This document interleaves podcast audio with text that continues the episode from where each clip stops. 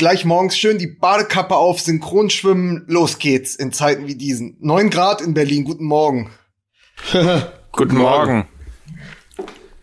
Ah, ey Leute, Ja. ich weiß nicht, ich Ja. weiß nicht, wie es euch geht, aber ich habe keinen Bock mehr.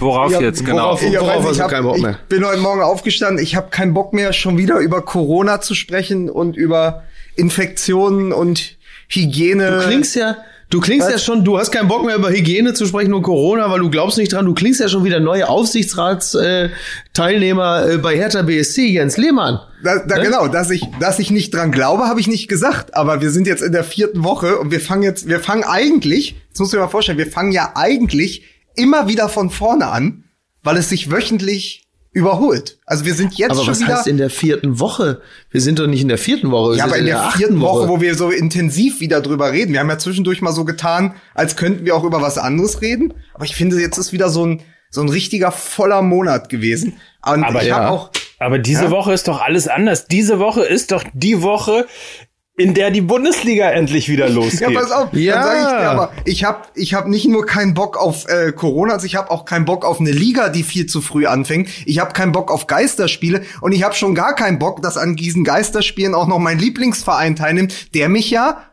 tatsächlich verarschen will. also anders kann es ja nicht sein. Das ist ja mittlerweile, also auch äh, liebe Grüße an Paul Keuter, ist ja mittlerweile ein persönlicher Angriff auf mich. Ich mache ja alles mit. Ich mache ja Jürgen Ja. Klinsmann mit und die Tagebücher und Kalu. Aber wenn man dann sagt, na, der Klinsmann ist weg, wen können wir denn stattdessen in den Aufsichtsrat holen? Und die erste Idee ist die 1A Torwartlösung der WM 2006. Ja, der dann auch noch mit dem wortgleichen Zitat seine Amtszeit antritt und sagt, das ist das aufregendste Projekt im internationalen Fußball. Ich bin ja tatsächlich in einer Zeitschleife gefangen. Ich werd wahnsinnig hier. Ja, nun, Sie haben gesagt, der Klinsmann ist weg. Wir brauchen jetzt mal einen, der ein bisschen umgänglich ist. So, auf den wir uns verlassen können. Ne? Wir brauchen mal ein bisschen Kontinuität und Stabilität. Hier, dieser Lehmann, der ist doch gut. Ja. Und du glaubst, dass, dass, es, dass Paul das mittlerweile persönlich auf dich abgesehen hat? Dass er keinen Ja, Bock Paul hat? hatte noch so ein, Paul hatte noch so einen Zettel im Stutzen und da stand dann Lehmann drauf als erster. Also wenn, also mich wundert gar nichts mehr. Wenn morgen, wenn morgen Herr Tinio mit einer Maske und einer weiter PPK bei mir vor der Tür steht, dann ist das, das wäre nicht, das wäre nicht merkwürdiger als all das, was bisher passiert ist.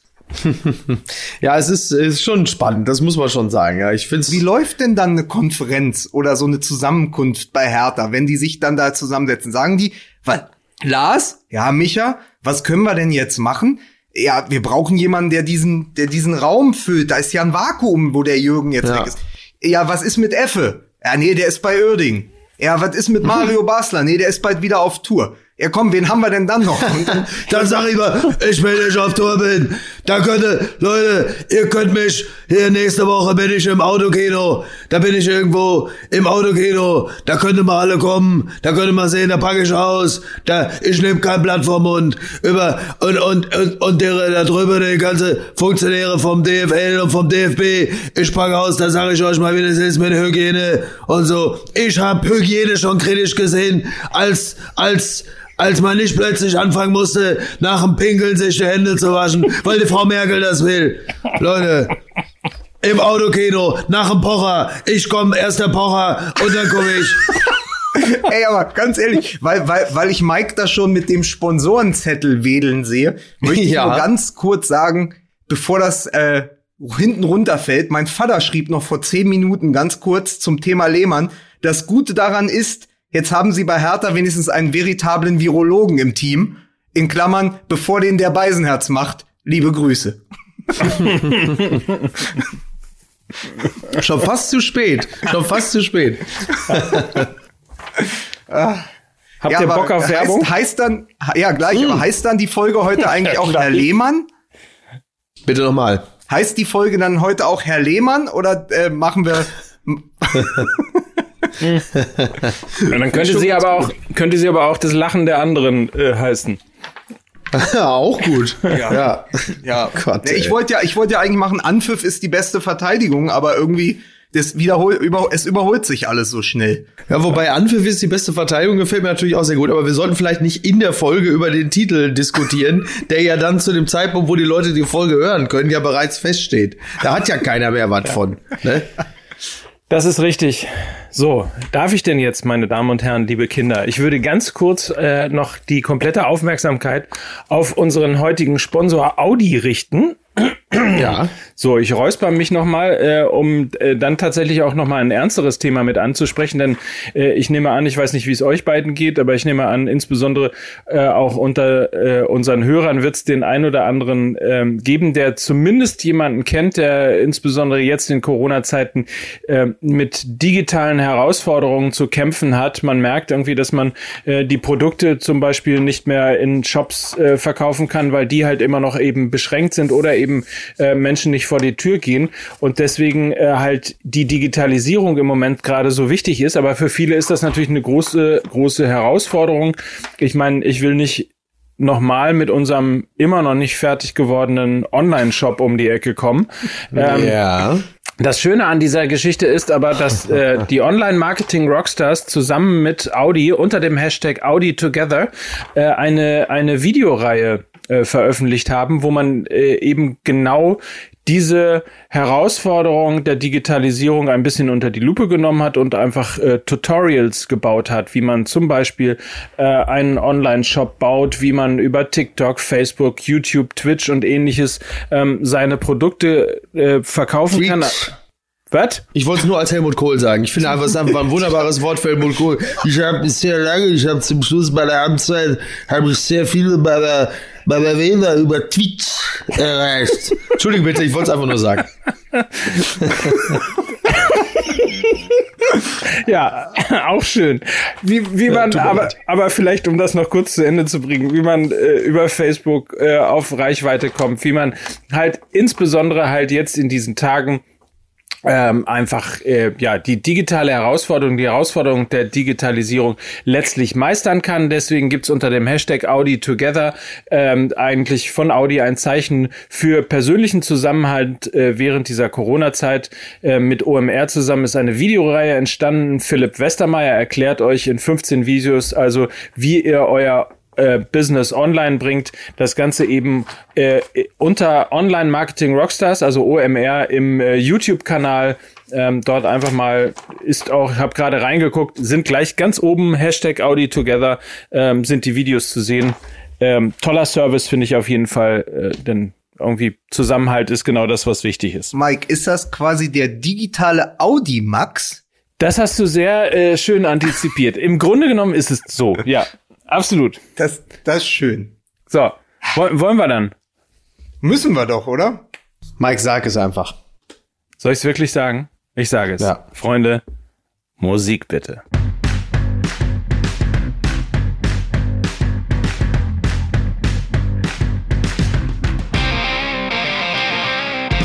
Und damit begrüße ich euch auch heute wieder zu einer neuen Woche von Fußball, von Leidenschaft, von Streitkultur, von, ach, was laber ich eigentlich? Hier ist Mickey Beißenherz.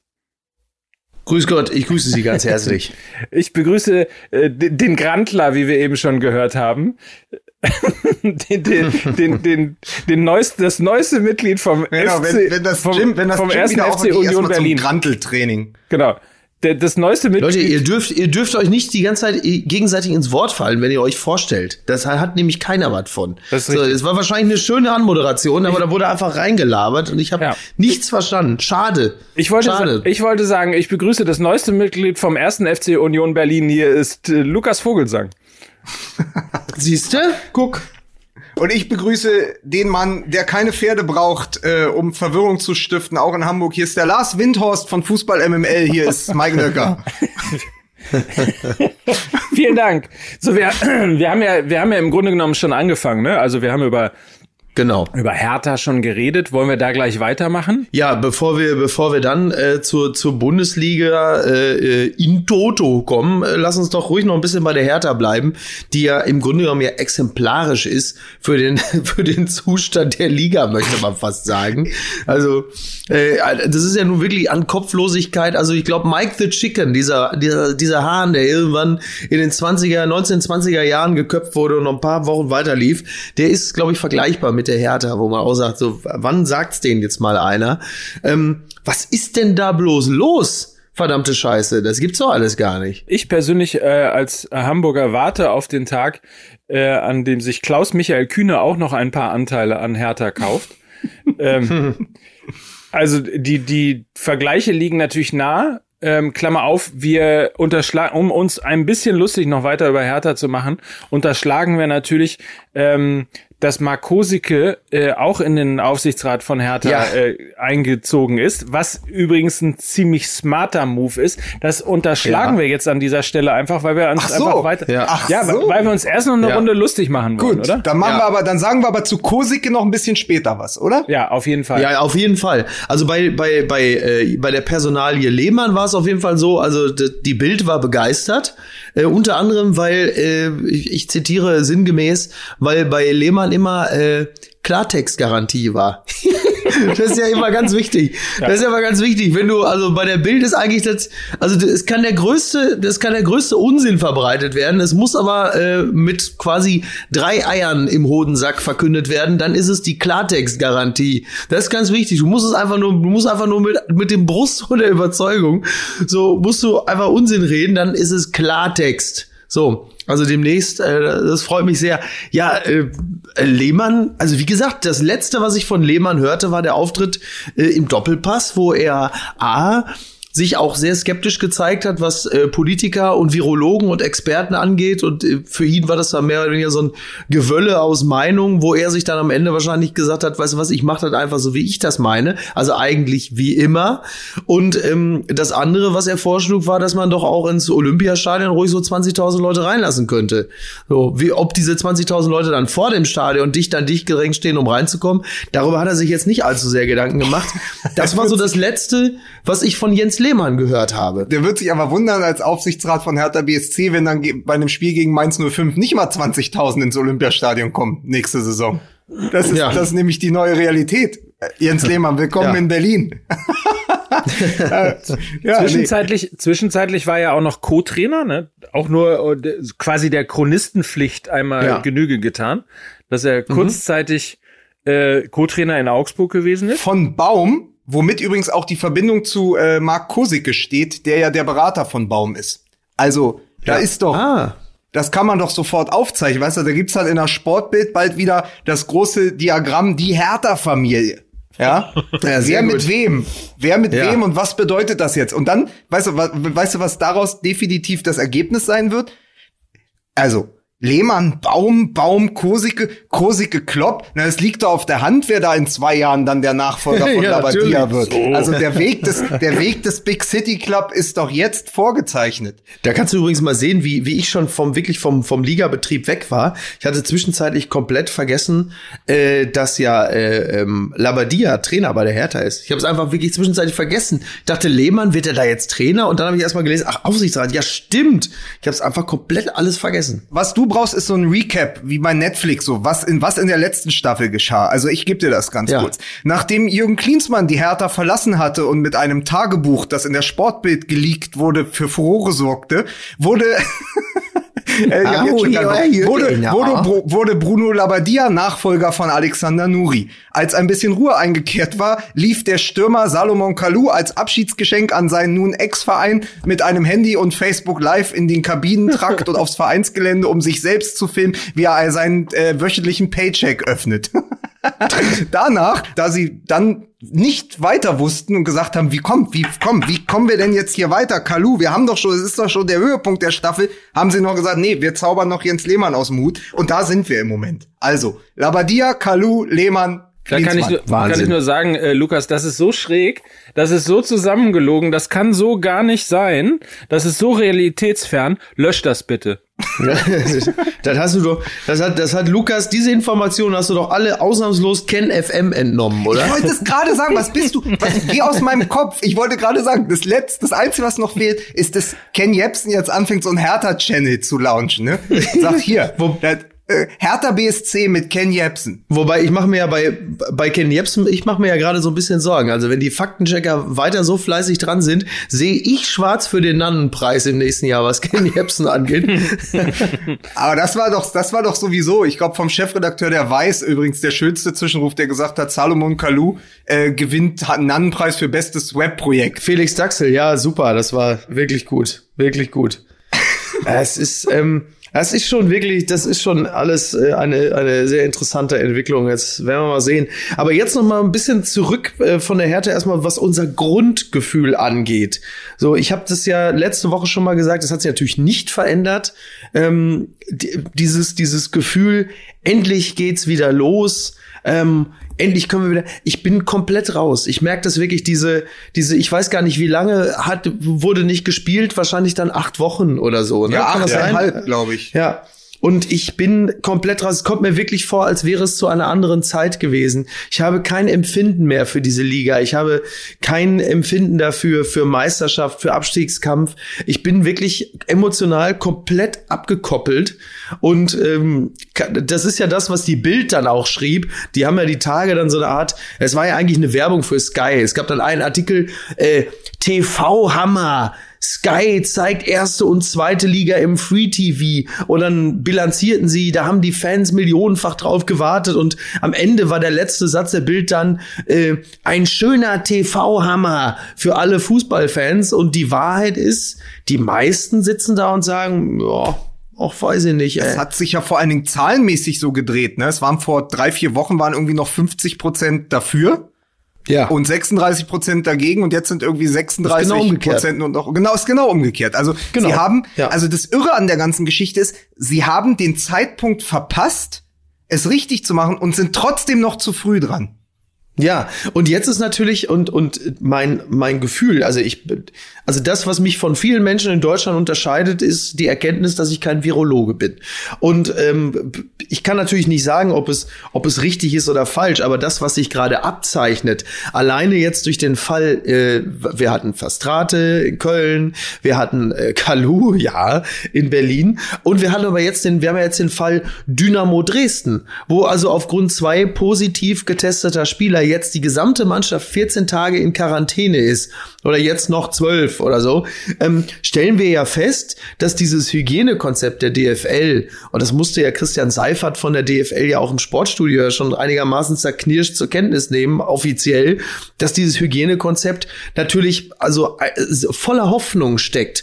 Und das Gefühl ist gerade, was ich so habe, ist, du hast irgendwie ein Auto und du bist aber jetzt schon hast dich x-fach um den TÜV herumgedrückt und hast auch keine Wartung gemacht und sagst, ich will aber mit dem Ding jetzt nach Italien fahren und ähm, stellst höchstwahrscheinlich schon irgendwie von Hamburg losfahrend irgendwo auf Höhe Karlsruhe fest, das war keine gute Idee. Das hätte ich besser doch mal, hätte, hätte ich besser doch mal unter, untersuchen lassen sollen, denn es ist ja sehr stark davon auszugehen, dass das, was in Dresden passiert ist, dass das ja auch äh, auch einem anderen Erstligisten passieren kann. Und der ist dann für zwei Wochen raus. Das heißt, die Mannschaft ist komplett in Quarantäne. Die Spieler können das Haus nicht verlassen, sie können nicht trainieren. Sie sollten es aber dringend. Und zwar nicht nur, um äh, auch mal ein Spiel zu gewinnen, sondern auch um fit zu sein. Das heißt, die Wahrscheinlichkeit, dass eine Mannschaft dann in den Spielbetrieb verspätet einsteigt und die Spieler sofort Gas geben und sich verletzen, auch die ist ja sehr hoch. Wenn man überhaupt davon ausgehen kann, dass dieser Spielplan eingehalten werden kann. Bis zum 30. Juni soll der Käse ja gegessen sein. Also Watzke hat ja gesagt, wir können das locker bis zum 30. Juni runterspielen. Ich glaube da noch nicht dran. Es ist ja mal davon auszugehen, dass es jetzt am Samstag tatsächlich losgeht.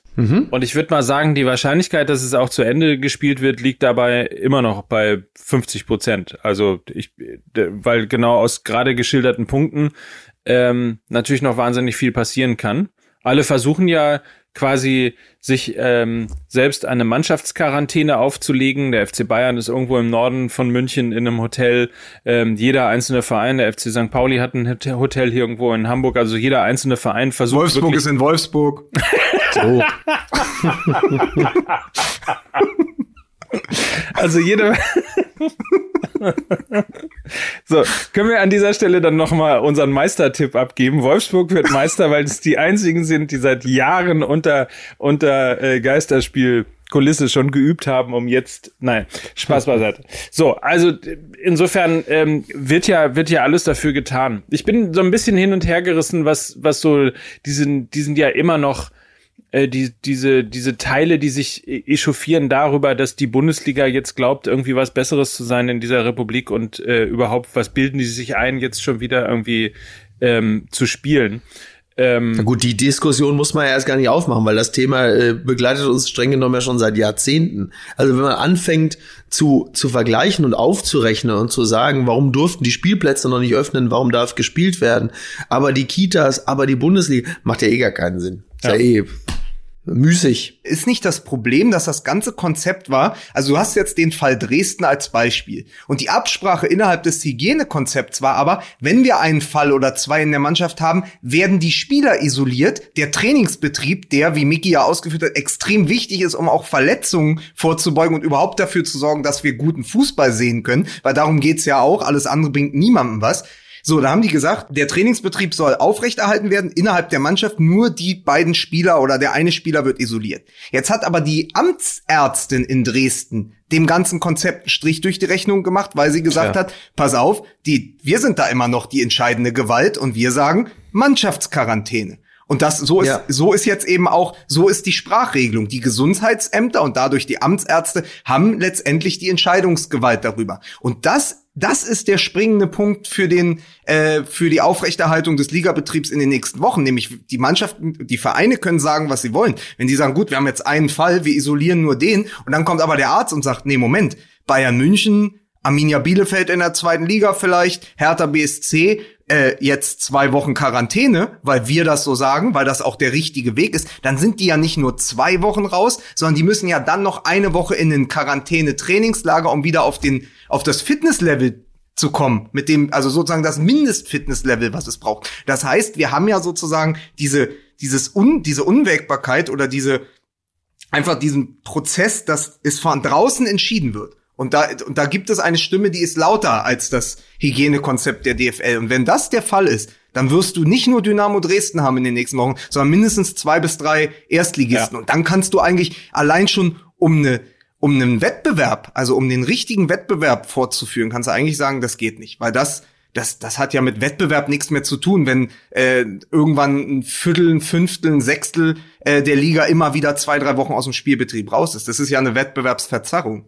Und das hatte Seifert aber offensichtlich so auch nicht kommen sehen. Er machte schon den Eindruck, als wäre, wäre das für ihn auch äh, neu gewesen, ja. dass plötzlich die Gesundheitsämter entscheiden. Das ist übrigens auch sehr lustig. Das sind ja die Gesundheitsämter des Ortes, nicht äh, wo die äh, Spieler trainieren, sondern wo die Spieler wohnen. Das heißt, das Gesundheitsamt Düsseldorf zieht erstmal alle Spieler von Schalke ein und sagt, schönen Dank auch. Und dann hast du auch noch äh, die Boutiquenbesitzer auf der Kö, die als Kontaktperson gleich auch noch ihre Hütte dicht machen müssen. Das wird alles noch ausgesprochen lustig. Ähm, jetzt ist meine große Frage, Lukas. Ich muss aber also wir haben ja auch den, ja, bitte. Ich muss eine Sache nur dazu sagen, nur der guten Ordnung halber. Äh, bei, bei Dresden war es so, ähm, dass es einen Corona-Fall gegeben hat, der ist isoliert worden und in einer zweiten Prüfung hat es zwei weitere Fälle gegeben. Und das ist der Grund gewesen, warum man dann gesagt hat, äh, die ganze Mannschaft muss in Quarantäne, weil es offensichtlich unter diesen Quarantänebedingungen trotzdem einen Ansteckungsherd gegeben hat. Also das nur mal dazu. Okay, das ist ja, ist ja ein guter Einwand. Dann geht es nicht so schnell, dass direkt alle in Quarantäne müssen. Es bleibt aber natürlich trotzdem so, dass die Wahrscheinlichkeit, dass so etwas bei anderen Bundesligisten passiert, natürlich immer noch nicht allzu gering Klar. ist. Es kann halt sein, dass du bei der ersten Testreihe trotzdem zwei, drei Spieler hast, deren Viruslast noch nicht so hoch ist, weswegen die weiter mit der Mannschaft trainieren, obwohl sie schon ein Fall sind. Und das ist das große Problem. Da kann selbst ja. mit zweimal Testen die Woche, kannst du es nicht hundertprozentig ausschließen. Also ich, wie gesagt, ich habe ja nun auch schon hinter vorgehaltener Hand ähm, von, von ein, zwei Bundesliga-Clubs gehört, dass da äh, Tests als negativ herausgegeben wurden, die intern aber positiv waren. Das heißt, das ist natürlich jetzt das ist, sind Gerüchte und ich habe nicht daneben gestanden, aber Menschen, die aus dem Umfeld des Vereins kommen, sagen, dass das so gewesen sei. Abgesehen davon, dass es auch Spieler gibt, die, äh, was die Hygienemaßnahmen angeht, jetzt auch nicht so besonders äh, penibel drauf geachtet haben. Stichwort, ich rufe mal einen Kumpel an, der kommt mit ein paar Nutten aus Paris und wird dann am Flughafen festgehalten und man telefoniert bis nachts um eins und versucht, die noch ins Land zu kriegen, bis die Polizei irgendwann sagt, Freunde, wir können uns das Telefonat sparen, die kommen hier nicht rein. Also was die, sagen wir mal, die Offenheit für äh, Hygienerestriktionen angeht, ist da also auch noch Luft nach oben, um es mal vorsichtig zu formulieren formuliert. Hauptsache, sie lassen keinen Friseur einfliegen. ja, das stimmt. Ja, wobei, das müssen sie ja nicht. Ja. Oh, warte mal kurz. Ich glaube, ich krieg gerade Post. Ich würde gerne nachfragen. Ribery spielt doch gar nicht mehr. ja, weil es der Einzige ist, ne? ja, aber du machst heute, ich merk schon, äh, du, du machst heute äh, Mickey äh, nicht fit für den Doppelpass, sondern fit für Markus Lanz. Weil ich ihm so oft ins Wort falle? Ja, ja. Das ist aber tatsächlich ein Problem, das scheint was mit der Verbindung zu sein, weil ich immer sehe, er hört auf zu sprechen und dann denke, es ist eine Lücke. Das haben wir schon oft besprochen. Und in, in die willst du reinstoßen? Ja, na ist ja immer noch eine Unterhaltung. Wir können auch drei Monologe führen und die aneinander kleben, oh. dann, äh, dann ist es aber Härte. kein Podcast. Ich spüre aufkommende Härte hier in dem, in dem aktuellen Dialog. Nee, aber dann, dann ist es wie bei Von Torra. Dann erzählt der eine seins zehn Minuten, der andere seins zehn Minuten und so. Aber ich dachte, unser Podcast lebt seit drei Jahren davon, dass wir uns gegenseitig äh, Ins Wort äh, helfen, zur Seite springen oder. Ähm ich bin so gespannt, was er was er wohl jetzt für Post bekommt. Ob das vielleicht endlich sind's die Schuhe von Shoe Passion? Oder Outfittery ist endlich geliefert worden. Das lassen wir auch, das lassen wir auch einfach, damit einfach mal die Hörer, die unsere Lebenswirklichkeit, unsere Arbeitswirklichkeit auch Klar. einfach mal kennenlernen. Ist endlich das Paket von Outfittery gekommen? von genau. ansonsten. Ich habe nee, die ich, ich habe mir ich habe mir 42 Paar Schuhe von Shoe Passion schicken lassen, weil wir ja fleißig für die Werbung gemacht haben und ich hatte noch was offen bei denen, deswegen habe ich mir 42 Paar Schuhe schicken lassen. Sehr gut. Die Imelda Markus von Fußball MML. genau. Ja, nur charakterlich nicht ganz so sauber. So, also wir waren also wir waren äh, äh, ich bin ausgestiegen an der Stelle, als Mike Nöcker äh, insinuierte, dass Franck Ribery der einzige äh, im Profifußballbereich ist, der sich für Prostitution interessiert. Das ist natürlich klar, dass du darauf wieder einsteigst, ne? Natürlich, ja, das war das Letzte, was ich hörte. Ja. Allem, es ist vielleicht in drei Jahren Fußball-MMR auch der naivste Satz, den je jemand gesagt hat. gegenüber dem Fußballbusiness. Jetzt kommen wir super wieder rein. Äh, wir waren, warte mal, wo waren wir? Wir waren hier bei Corona und äh, ist euch übrigens ja. aufgefallen, ist euch übrigens aufgefallen, dass äh, man das Gefühl hat, dass jeder, der ähm, den Neustart der Bundesliga zu vertreten hat, ähm, versucht, das so total äh, optimistisch zu tun und irgendwie aber wahnsinnig zerknirscht dabei wirkt. Also als würde er irgendwie als müsste irgendwie der, hier der der Scheiß hier, das muss auch noch weg. Das ist das geilste, was wir je so wie so ne? Und guckt, sieht aber aus, als würde er irgendwie die größte Grütze verkaufen. Watzke ja. hat doch mit seinem CDU-Gesicht gesagt, wir müssen das jetzt um jeden Preis runterspielen. Das ist, das ist doch das einzige Zitat, was du brauchst. Runterspielen. So, aber es ist die, auch, ja, also runterspielen in seiner Doppel, in der, in der Doppeldeutigkeit, meinst du? Kann, ja, kann auch sein, aber erstmal dieses, ja, also natürlich dieses Runterspielen, das machen sie ja zur Genüge, ähm, in, im Sinne von, es ist doch kleiner, als man denkt, aber natürlich auch dieses Runterspielen, komm, wir haben noch die neun Spieltage, dann machen wir zwei englische Wochen, dann klappt das bis 30. Juni, bevor, und das ist ja auch ein Faktor, bevor wir gar nicht wissen, was eigentlich mit den ganzen Profis ist, der, deren Verträge auslaufen. Das ist ja, ja auch noch sowas. Also, es ist ja, es ist ja eine ganz klare Entscheidung, für die Wirtschaft, für die wirtschaftliche genau. Seite, für, für, für, die, für den kommerziellen Ansatz und nicht unbedingt, und das haben wir in den letzten zwei Wochen auch gelernt und spätestens mit dem Subotic-Interview, es ist ja überhaupt nicht im Interesse der Spieler gedacht. Es geht darum, das Produkt oh ja. zu Ende zu bringen. Ja, ein Spieler vom FC Magdeburg hatte sich, glaube ich, auch geäußert, ähm, hatte seinerseits auch zu erkennen gegeben, dass äh, nicht alle Spieler so glücklich darüber sind, äh, dass jetzt wieder gespielt wird, weil man doch das Gefühl hat, ähm, dass man da Teil eines, eines Zirkus ist, auf den man überhaupt keinen Einfluss hat und, und die persönliche Unversehrtheit. Das muss man ja auch einfach immer wieder mal dazu sagen es ist ja eben nicht nur so, dass Menschen mit Vorerkrankungen und alte und schwache ähm, betroffen sind, sondern es trifft auch junge Leute und junge Leute haben mitunter auch ähm, danach mit ernsthaften äh, Schädigungen zu kämpfen. Also im Grunde genommen, ich meine, wir sind alle Fußballfans, wir gucken das gerne und wahrscheinlich äh, spätestens nach dem zweiten Spieltag äh, Geisterspiele haben wir alle auch schon wieder total Bock und alles, was wir jetzt an Gefühl mhm. angehäuft haben, ist auch wieder dahin. Aber man muss sich doch schon im Klaren darüber sein, dass das, was da geschieht, zumindest eine, ja, wie, wie soll man sagen, eine tolerierte Körperverletzung ist. So, es ist schon, es ist schon fahrlässig, es ist schon fahrlässige Körperverletzung, was da geschieht, wenn man bewusst das Infektionsrisiko der Spieler in Kauf nimmt und die, also die Wahrscheinlichkeit, dass Vereine sagen, oh, Spieler XY ist positiv getestet worden, was machen wir denn jetzt? Ey, lass das bloß nicht nach außen dringen, sonst machen die uns hier die Hütte dicht. Es ist doch, es ist doch, ich sag's jetzt mal vorsichtig, menschlich nachvollziehbar, dass alle da versuchen, sich irgendwie äh, um den Infektionsschutz herumzulügen, um ja diesen Scheißbetrieb am Laufen zu halten. Denn alles, was du von Vereinsvertretern wie zum Beispiel Watzke hörst, äh, lässt ja keinen anderen Schluss zu, dass man der Satz um jeden Preis impliziert ja auch, dass man sagt, auch um den Preis ähm, der gesundheitlichen Schädigung Einzelner. Das ist doch, das ist doch völlig offensichtlich, was da passiert. Aber ja nicht nur gesundheitliche Schäden, wo ja noch gar nicht klar ist, wie die Auswirkungen sind von Corona, sondern gehen wir mal eins zurück. Wir reden jetzt davon, also wir sind jetzt auch achteinhalb Wochen aus dem Spielbetrieb raus. Auch wir sind eingerostet. Wir haben keinen Bock mehr auf die Liga. Jetzt überleg mal. Was, ich mir eine Zerrung beim Jubeln, oder was? Ja, genau. äh, ja, wie der, wie der, äh, hier, wie hieß er vom, vom HSV? Was, Nikolai Müller? Ja, Nikolai Müller, der sich dort, der hat doch beim Jubeln sich einen Kreuzbandriss geholt. Das ist nämlich die, das ist die größte Gefahr. Aber jetzt ja, aber mal, weil er eine äh, Eckfahne umgetreten hat. Ich habe doch im Garten meines Bruders steht doch keine Eckfahne. Wobei bei dem Equipment, was der im Laufe eines Monats so kauft, hat er demnächst auch noch eine Eckfahne da stehen. Aber jetzt bleiben, bleiben wir doch mal bei den Fakten. Du hast acht Wochen gar kein Training und dann Kleinstgruppentraining. Die mhm. Vereine, ich glaube Leipzig und Paderborn sind vor einer Woche ins Mannschaftstraining zurückgekehrt, die anderen jetzt so ungefähr seit letzten Donnerstag oder so.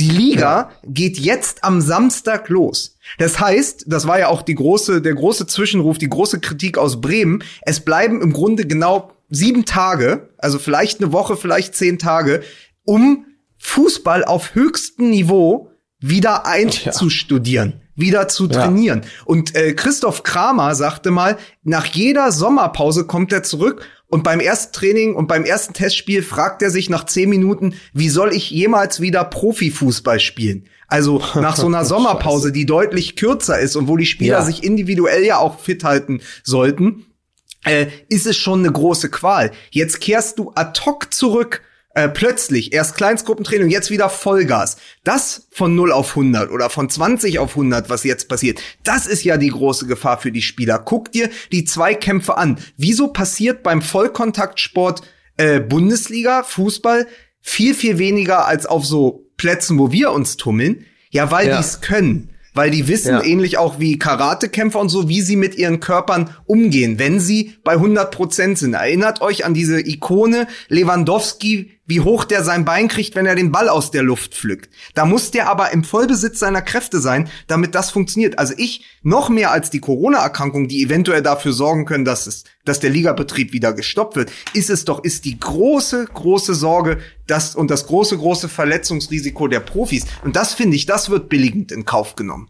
Ja, total. Ja, da kommt, da kommt viel zusammen. Und ja auch noch eine andere Ebene. Also ich meine, wenn wir jetzt über Dresden reden, äh, beispielsweise müssen wir über einen Verein äh, reden, der akut abstiegsbedroht ist. Also wir haben ja eine gewisse Form von Wettbewerbsverzerrung. Die einen äh, können sich jetzt schon vorbereiten, wenn auch nicht so äh, akribisch, wie man das normalerweise macht, wenn man sich auf eine Saison vorbereitet. Äh, aber die anderen können es dann eben nicht. Und das ist natürlich eben auch ein Punkt äh, letztlich, genau. den man da zumindest mal erwähnen sollte. Auf der anderen Seite muss ich ehrlich sagen, ich bin immer so ein bisschen hin und her gerissen. Ich hatte ja äh, bei, beim letzten Mal oder bei den letzten Malen immer schon ähm, die Position zumindest nicht vertreten, aber zumindest mit eingebracht, dass es natürlich in gewisser Form auch sozial ist, dass äh, ein Wirtschaftszweig äh, wieder anfängt zu arbeiten sozusagen, weil er in der Lage ist, sich dadurch eben selber zu retten und äh, eben nicht auf äh, staatliche Hilfen oder ähnliches äh, angewiesen sein muss. Ähm, das finde ich ehrlicherweise immer noch und ich finde auch das Signal eigentlich gar nicht so schlecht, dass man in Deutschland versucht, zur Normalität zurückzukommen, weil es natürlich auch ein Signal ist, was andere Branchen auch brauchen. Also jeder versucht ja gerade in irgendeiner Form sein Business wieder hochzufahren, denkt an Gastronomie, ähm, denkt an Hotelgewerbe, äh, überhaupt der gesamte Einzelhandel. Jeder versucht in irgendeiner Form ähm, zur Normalität insofern zurückzukommen, äh, dass er zumindest äh, mit dem Mindestmaß an Hygiene versucht eben äh, auch seine wirtschaftliche Existenz zu sichern. Und insofern Einspruch, Euer Ehren. Bitte. Ähm, der, der Impuls ist total nachvollziehbar. Und das ist auch aus wirtschaftlicher Sicht natürlich richtig. Und man muss auch immer sehr vorsichtig sein, wenn man als Typ, der, äh, sagen wir mal, alleine nur mit Podcast das monetäre Grundrauschen reinkriegt, ähm, über, äh, über die, über den Frust und die Hilflosigkeit anderer sich erhebt. Soweit würde ich mich auch niemals äh, herablassen. Aber das geht natürlich nur, weil du sagst, unter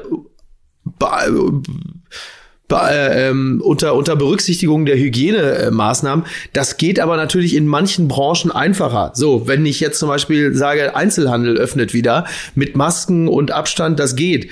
Beim Geschäft Bundesliga, glaube ich, da sind so viele Variablen unterwegs, ähm, dass das nicht funktionieren wird. Also ich, ich würde, ich wünsche mir doch, ich will doch auch nicht hier sitzen und sagen, siehst du, habe ich recht gehabt, die brechen nach dem zweiten Spieltag ab. Ich fürchte nur, es kommt halt einfach zu früh. Ich verstehe dann natürlich, welchen monetären Druck es gibt, welche wirtschaftlichen Zwänge es gibt. Es ist doch völlig klar. Deswegen würde ich auch niemals sagen, was für Schweine, was für Arschlöcher, wie können sie nur? Aber die Menschen, da sterben Menschen, das meine ich doch gar nicht. Aber die Gefahr ist einfach zu groß, dass das Ding in sich zusammenfällt und du es dann erstmal bis auf weiteres gar nicht mehr wieder wirst aufbauen können. Deswegen, es gibt ja nun wirklich einige Experten, die jetzt nicht bei YouTube laufen, die sagen, hätte man noch zwei, drei Wochen gewartet, dann wären wir da mit weniger Aufwand auch durchgekommen.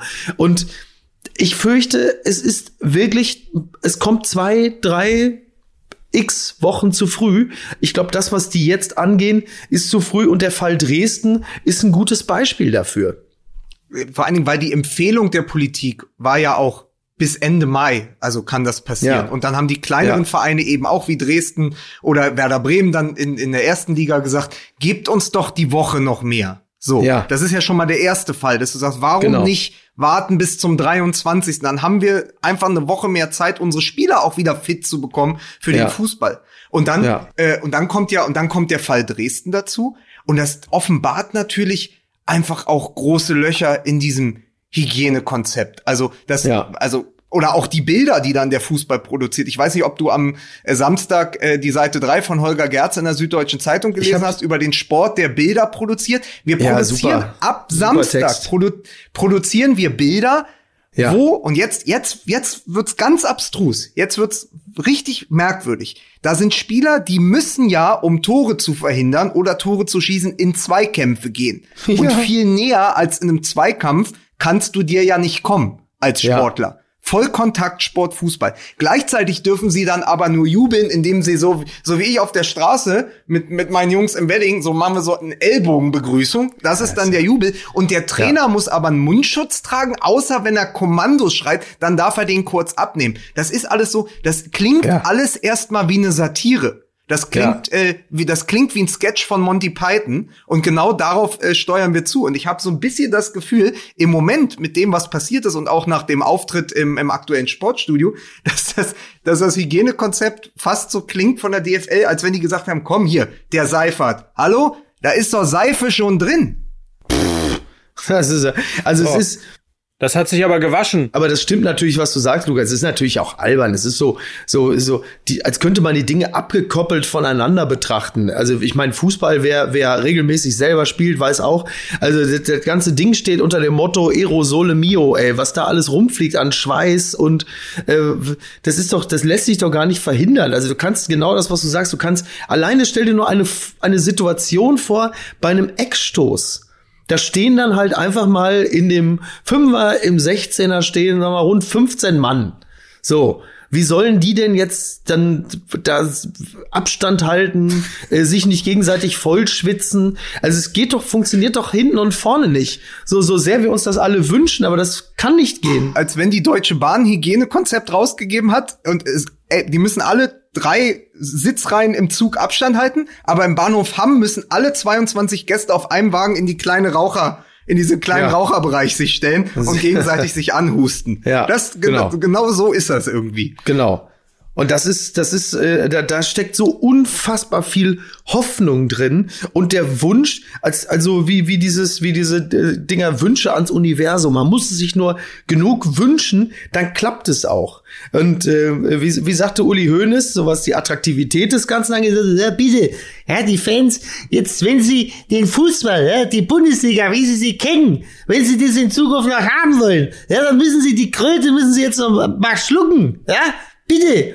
Das heißt, Hoeneß hat auch, macht sich gar keine Illusion mehr darüber, dass das attraktiv sein könnte für die Fans, sondern da geht's auch nur darum zu sagen, das muss jetzt einfach geschehen, das was Watzke ja auch sagt. Also Hoeneß ist ja quasi der Watzke des Südens, wünscht sich wahrscheinlich Watzke.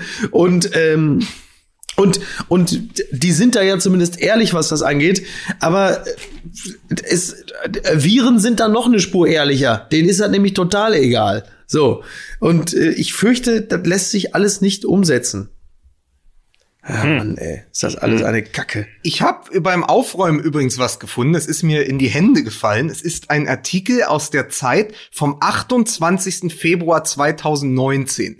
Und ja. er klingt, er klingt heute, wenn man ihn liest, fast wie so ein Menetekel, also, und gleichzeitig aber auch ein Plädoyer für die Liga. Und er erklärt auch, warum wir jetzt am Samstag wieder spielen. Es ist ein Einwurf gewesen von ja. Christian Seifert in der Zeit. Wir okay. sind es wert. Die Bundesliga verdient immer mehr Geld und wird für ihre Profitgier hart kritisiert. Hier verteidigt ihr Chef.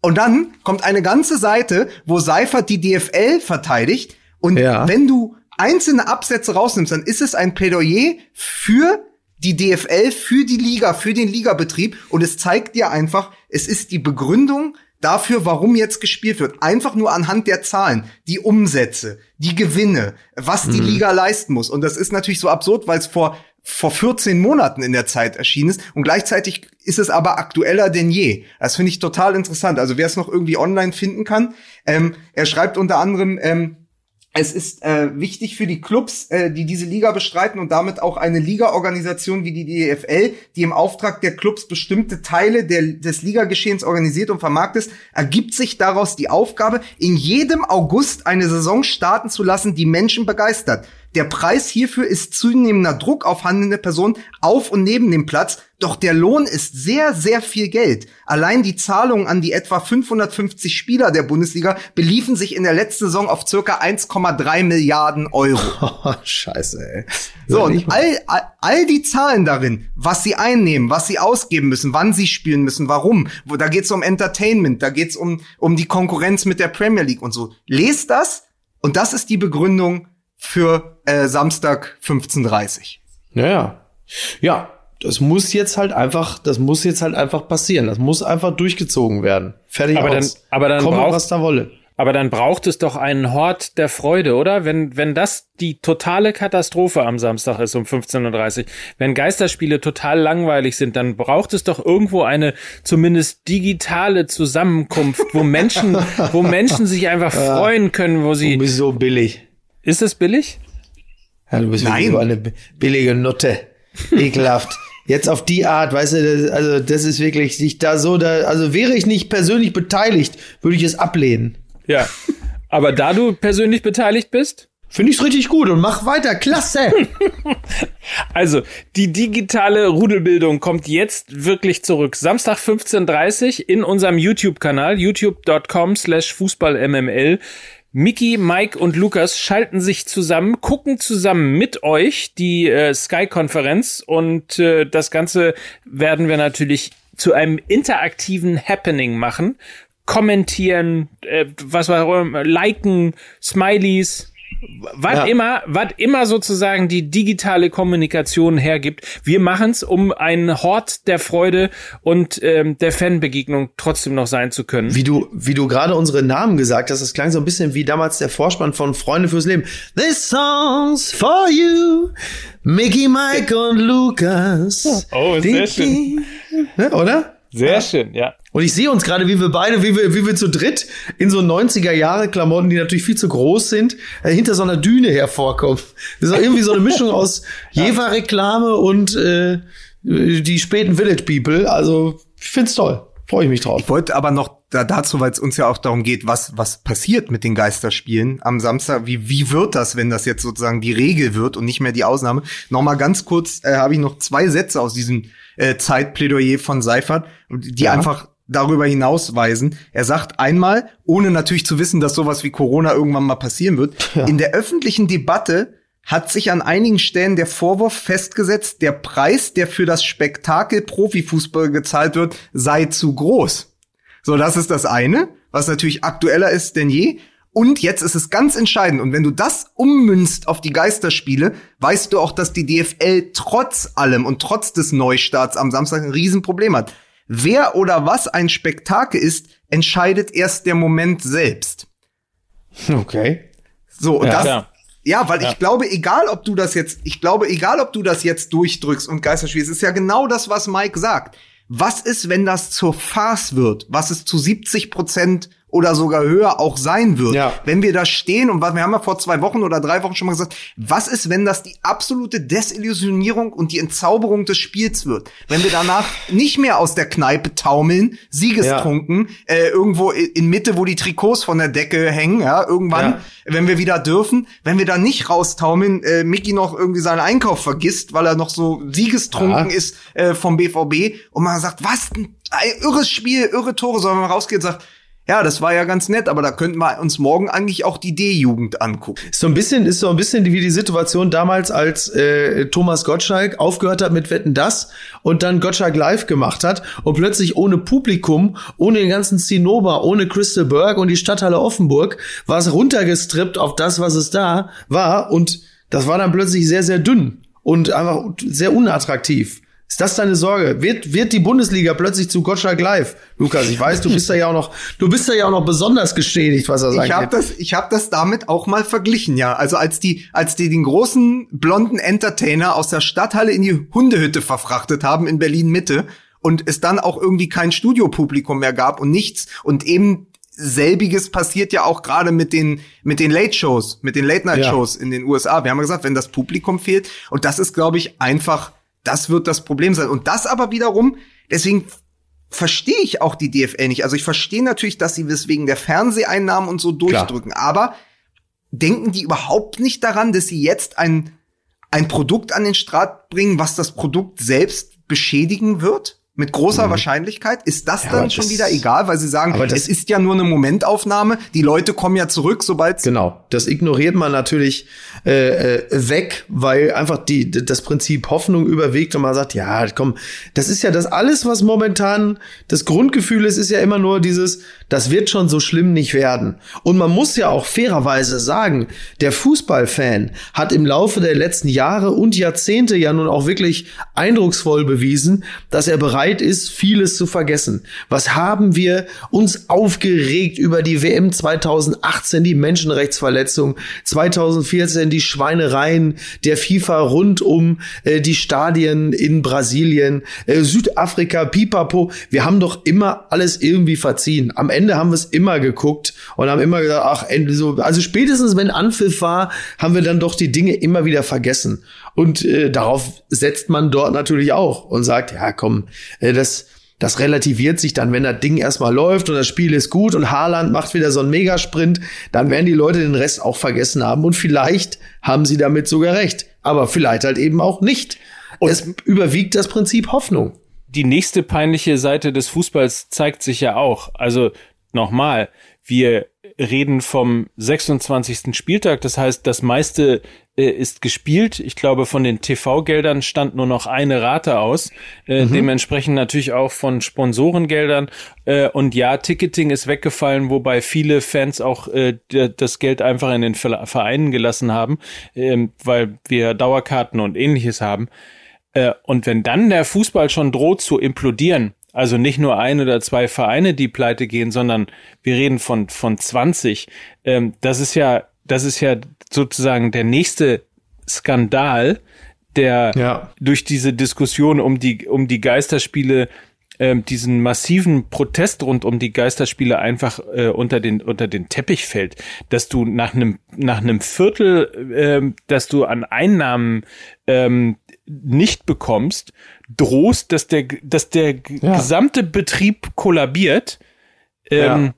ist einfach bei den Summen, die Lukas auch eben gerade genannt hat, äh, wirklich äh, absurd. Also, und daran sieht man ja auch, dass einfach in den letzten Jahren de, dem, dem falschen System hinterhergelaufen ist. Ja, das hat ja, das hat ja Holger Gerz ja in der, in der Süddeutschen ja auch ähm, äh, kritisiert, wo er sagte, wo ist denn die ganze Kohle von den ganzen Sondertrikots, Weihnachtstrikots, Pipapo?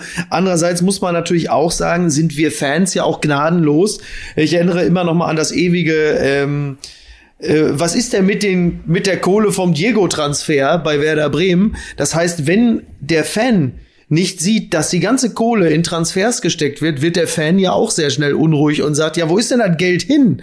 Da, ihr habt doch so viel Geld verdient. Ja, wo ist denn jetzt der große Transfer? Das heißt, wenn wir uns selber auch mal ein bisschen in die Verantwortung nehmen, dann sind wir Fans natürlich auch sehr gnadenlos und würden es kaum einem Verein ähm, durchgehen lassen, wenn in Zeiten, wo es gut läuft, äh, der Verein sagt, ja, wir haben jetzt mal so 50 Millionen auf die hohe Kante gepackt für schlechte Zeiten, dann wären wir ja auch die Ersten, die sagen, sag mal, ticken die noch richtig? Wie wollen die denn wettbewerbsfähig bleiben? Was ist denn mit denen los jetzt? Interessant ist lustigerweise die Gegenperspektive, ähm, weil die äh, Diego-Millionen sind ja beim FC St. Pauli die Halstenberg-Millionen, äh, wo natürlich es auch immer die Frage gegeben hat, wo sind sie denn und warum sind sie nicht investiert worden hier und da und so weiter.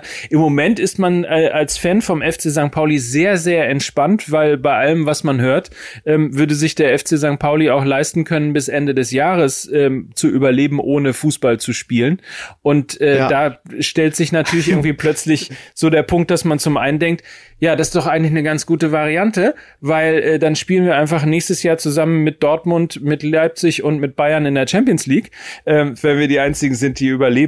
Äh, aber, aber das sind natürlich trotzdem die Momente, wo sich die Perspektiven dann auch ein bisschen ändern und wo du eigentlich ganz froh bist, ähm, dann auch äh, Menschen zu haben, die mit Geld ganz gut umgehen können. Aber auf St. Ja. Pauli denkt man doch eh nur von Dom zu Dom, oder? Ja. anders als in, als, anders ähm, als in Dortmund damals, möchte, wo man von, von Dom zu Dom dachte. ich möchte aber noch einmal dieses Gefühl aufnehmen. Also mein, mein Null-Bock-Gefühl und äh, Mickys Gefühl, was er ja auch verbalisiert hat, dass ihn das so gar nichts angeht. Also es geht Samstag wieder los, weil es losgehen muss. Aber so diese Euphorie, die man noch vor paar Wochen in sich geweckt hätte oder die mhm. geweckt worden wäre, die, die bleibt ja völlig aus. Und es gab ja. von, von prominenten Fußballfans und Kollegen wirklich Essays in der vergangenen Woche. Caroline Emke, die sich als großer ja. Fußballfan geoutet hat, die mal in Lima zwischengelandet ist, mit dem Auto in eine Kneipe gefahren ist, nur um Bayern gegen äh, Inter Mailand oder Haben so mich zu schauen. Auch etwas und dann überrascht.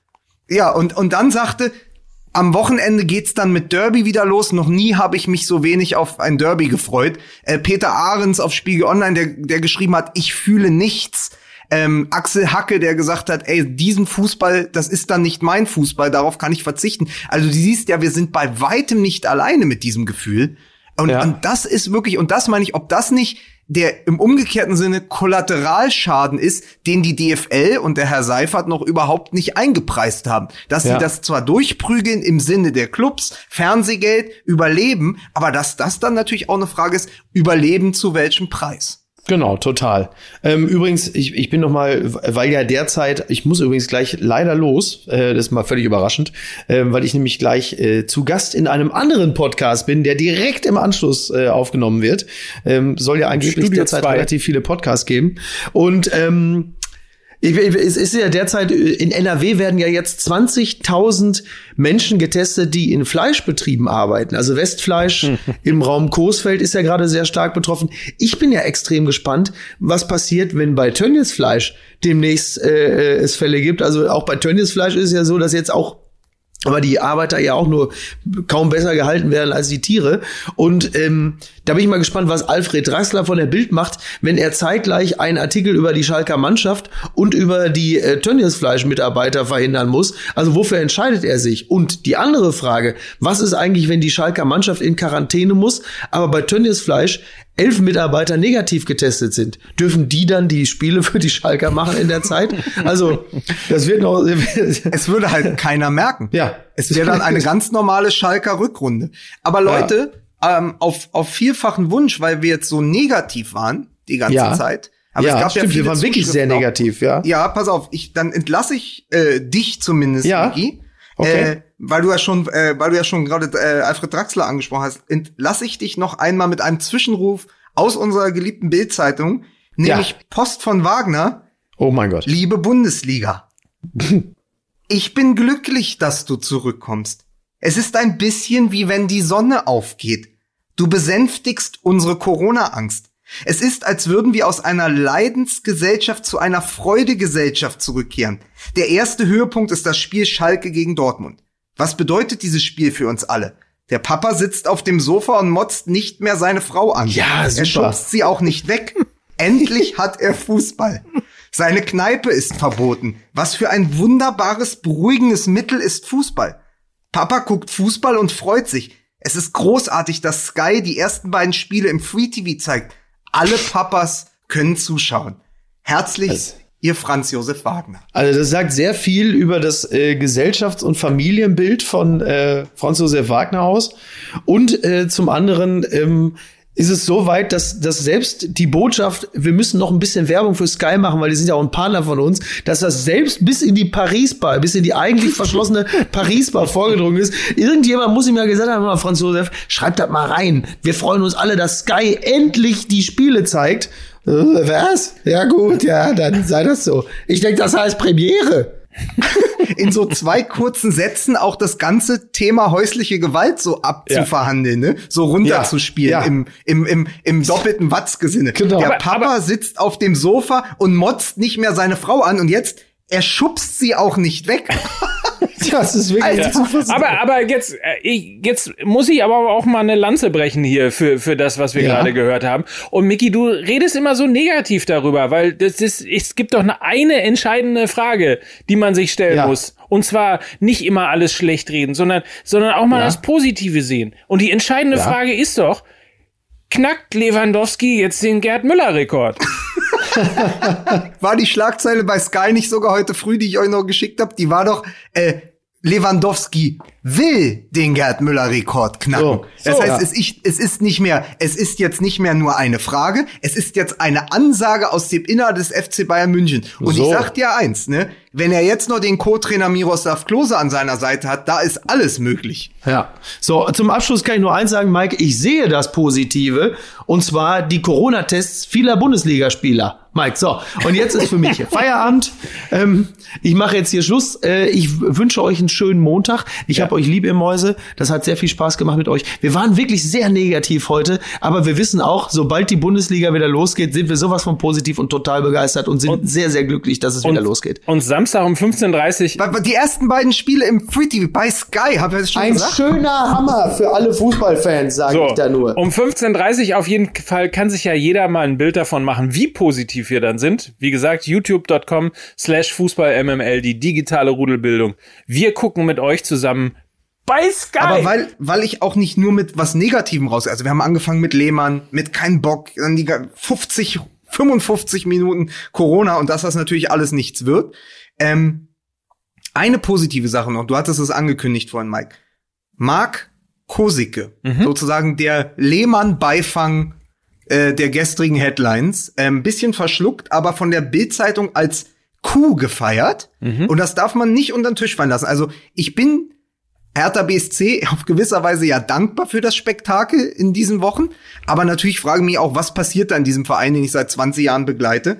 Und jetzt muss man sagen, Lehmann als Personal ist schwierig, aber Marc Kusicke, der ja nicht nur Klopp-Berater ist, sondern ich glaube, er ist der erste Trainermanager gewesen, der sich so genannt hat, der gesagt hat, ey, Moment, Spieler haben Manager, Trainer brauchen auch welche, der heute Nagelsmann vertritt, Baum, Kofeld und noch ein paar andere. Der kommt jetzt auch zu Hertha und soll die strategische Ausrichtung des Vereins mitbestimmen. Und das, das, das finde ich tatsächlich eine sehr, sehr gute Nachricht, weil das kommt mir so ein bisschen vor wie, äh, kennst du noch Devin Miles bei Knight Rider?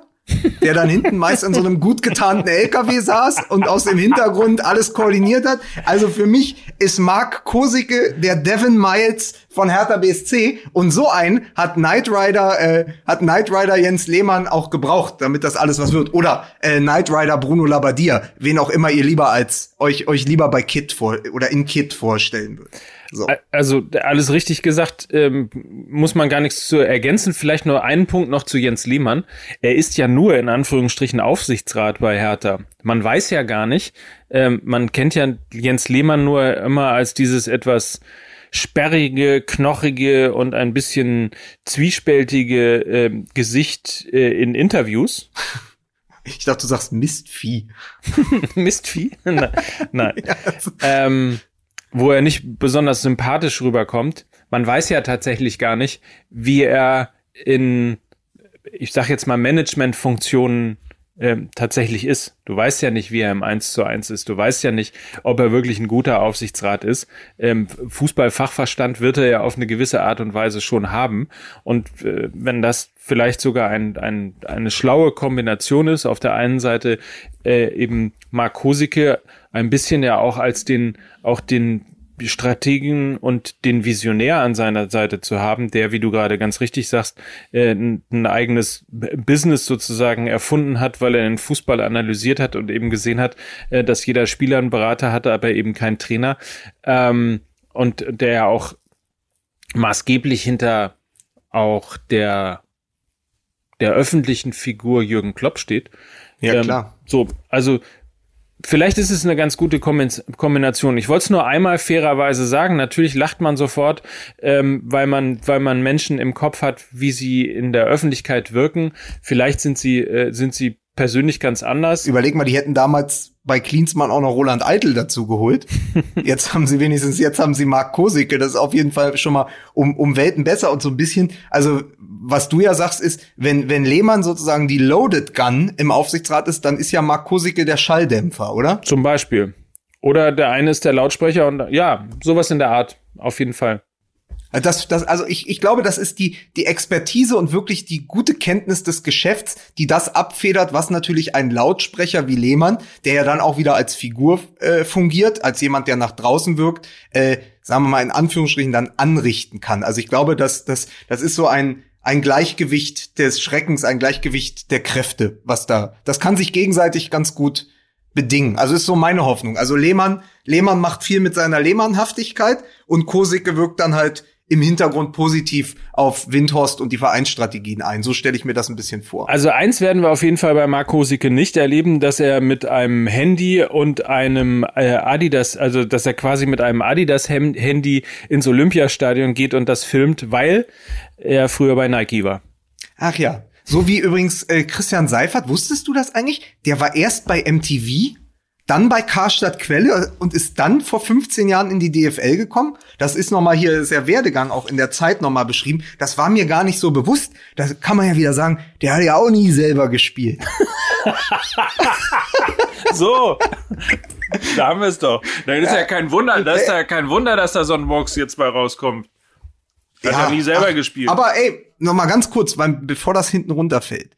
Das habe ich heute schon mal gesagt, aber das ist wichtig das ist natürlich die größte Drohung für mich als Hertha-Fan, dass du gerade gesagt hast, ja, aber der Lehmann sitzt ja auch nur im Aufsichtsrat. So hat's doch mit Klinsmann auch angefangen. Ja, ich weiß. Also, so, ja. es, also ich kann mich nur verabschieden mit der Hoffnung, ich hoffe, auf das Gegenteil von die Duplizität der Ereignisse. Ich hoffe, dass sich das nicht wiederholt. Ich hoffe, dass Ruhe einkehrt und man muss aber noch eine Sache, wenn wir die Hertha-Sache jetzt schon mal noch fünf Minuten lang beleuchten, muss man noch mal sagen, ganz, ganz großes Kompliment an Axel Kruse, der bei dem Interview, ich glaube, es war auch auf, auch auf Sky, gefragt wurde, ob er denn jetzt hier, die Personalie Lehmann, ob denn der Lehmann nicht einer ist, der die Menschen hinter sich versammeln kann. Und dann lacht Kruse nur. Also ich gebe das jetzt mal in eigenen Worten wieder, lacht einfach nur, lacht wie nur, so kann auch nur Axel Kruse lachen und sagt dann, nee, Natürlich nicht, sagt er. natürlich nicht, genau. Ja. Aber das ist doch, Ja. das, aber natürlich nicht ist ja noch viel geiler. Ne, das ist ja sagt, er lacht Ich wollte ihn und lustigerweise, sagt dann, als, als du das mir gestern nochmal geschickt hast, das ist ja aus der Zeit äh, der Verpflichtung bei, bei äh, Augsburg kommt das Interview, Ja, äh, ja. wollte ich ihn, wollte ich ihn eigentlich nochmal anschreiben und äh, nach seiner Meinung äh, fragen, um das hier im Podcast noch kundzutun.